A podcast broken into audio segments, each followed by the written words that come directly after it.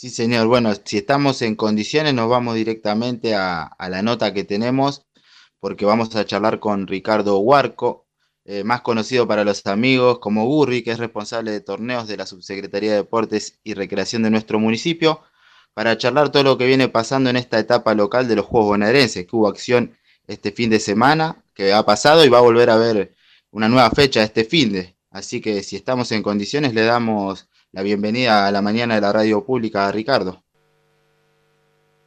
Hola Matías, ¿cómo andan? Buen día. Hola Ricardo, buen día. Bueno, muchas gracias por, atender, por el tiempo. Estamos acá en la mesa con Carlos Rearte y Rodrigo Pozo para que nos comente lo que viene pasando porque hubo actividad en cuanto a lo local en los torneos, estos Juegos Bonaerenses. Hubo beach volley, hubo ajedrez, Así que para que nos cuentes un poco cómo se viene disputando estas actividades en cuanto a lo local. Bueno, bueno, dale, un placer, un, gusto estar en la pública y poder comentarles un poquito esto de, que se puso en marcha, que como bien lo decía el otro día también, eh, para nosotros eh, un placer el poder volver a la presencialidad, eh, tener los deportes en competencia nuevamente, después de un año donde tuvimos que que pasar, como todos saben, y haciendo mucha actividad virtual, eh, para los que nos gusta el deporte y para los que estamos acostumbrados a, las competencias, esto es, muy diferente. Así que, como bien decías, el día sábado pasado dimos inicio con una etapa de, beach volley. Eh, tengan en cuenta, les quiero contar, que los deportes que se practican y se desarrollan en este Juego Bonaerense 2021 están acotados con el número de participantes. El volei que todos conocemos es 6, eh, está en modalidad beach volley, que son parejas. El básquet eh, de 5 eh, está dado por el 3x3. Fútbol, en este caso, es fútbol-tenis. Y así te podía enumerar como el pádel, el tenis, tenis de mesa, muchas de las actividades que tenemos, natación, ajedrez, como mencionaste, son actividades no no muchos participantes en cancha, así que bueno, lo importante es haber dado el puntapié como lo dimos con el beach volley universitario, y acá te hago un paréntesis, eh, porque es una nueva modalidad, la universitaria que se agregó a los Juegos Bonaerenses que conocíamos como los Juegos Bonaerenses Juveniles, una, una categoría que va entre los 18, 19 años y los 59 y es no solamente para universitarios, sino para eh, aquellos que se anoten que estén eh, cursando en algún terciario. Así que tenemos esta modalidad nueva, que justamente con la que comenzamos el día sábado. Muy buena esa, esa nueva modalidad y teniendo en cuenta lo que vos decías, ¿no? Cómo esta nueva normalidad o esto, esta pandemia atraviesa el deporte y tiene que haber eh, toda esta, esta este reinvento, ¿no? Con respecto a diversas actividades, decías, eh, fútbol, tenis, beach volley, todo reducido, ¿no? Teniendo en cuenta los protocolos y, demás, ¿no? Eh, teniendo en cuenta todo esto, ¿no? El próximo domingo se van a jugar los cuartos de final, las semifinales y las finales, todo en el mismo día en el Poli de Catonas. Mira, sí, tenemos, antes tenemos el día sábado, te cuento la agenda del fin de semana, el día sábado el 3x3, sub 13, sub 15, sub 17 y universitario. La primera fecha de las dos que va a haber el día sábado a partir de las 13.30 en el Club Los Indios. Eh, estos eh, básquet 3x3. El mismo día, eh, en Catonas, se juega la primera etapa de beach volley sub 18, eh, masculino-femenino.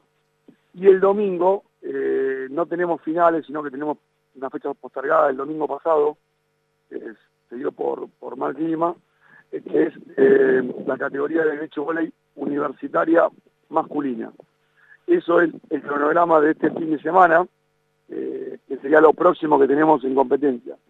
Más allá del frío, ¿no? Que, en este momento estamos sintiendo acá en, Paso del Rey, en Moreno, en todo, en todo Buenos Aires, las actividades se van a ir desarrollando ya sea en el gimnasio de los indios como el polideportivo Las Catonas. Bien, eh, es un atenuante eh, hacerlo en los indios por el tema del frío, le van a poner el cuerpo en, el poli al aire libre. Y teniendo en cuenta esto, te hago una pregunta con respecto a, la etapa local también de ajedrez, porque en este último tiempo, en varios torneos de ajedrez y ahora también en esta etapa local, se ha destacado entre todos los participantes Dylan Troche, que es eh, de categoría sub-14 y se viene llevando varias medallas, como también Santiago Jerez. Digo, hay muchos grandes valores en, en el ajedrez y en el deporte local. Exactamente, vos lo mencionaste, nosotros el día sábado se realizó la etapa de ajedrez, eh, no lo hicimos presencial porque se viene jugando de alguna manera presencial y los chicos están bastante acostumbrados a eso y entonces nosotros eh, decidimos que con, el tema del frío que teníamos que hacer al aire libre, preferimos hacerlo de manera virtual. Ya tenemos estos clasificados que vos mencionaste y otros más que eh, nos van a representar en la, en la etapa regional allá por el mes de agosto cuando comiencen eh, la, etapa regional. Ya tenemos fecha de regionales, así que estos chicos que ya pasaron, ya están pensando, ¿no? Estarán pensando ya en, en su participación.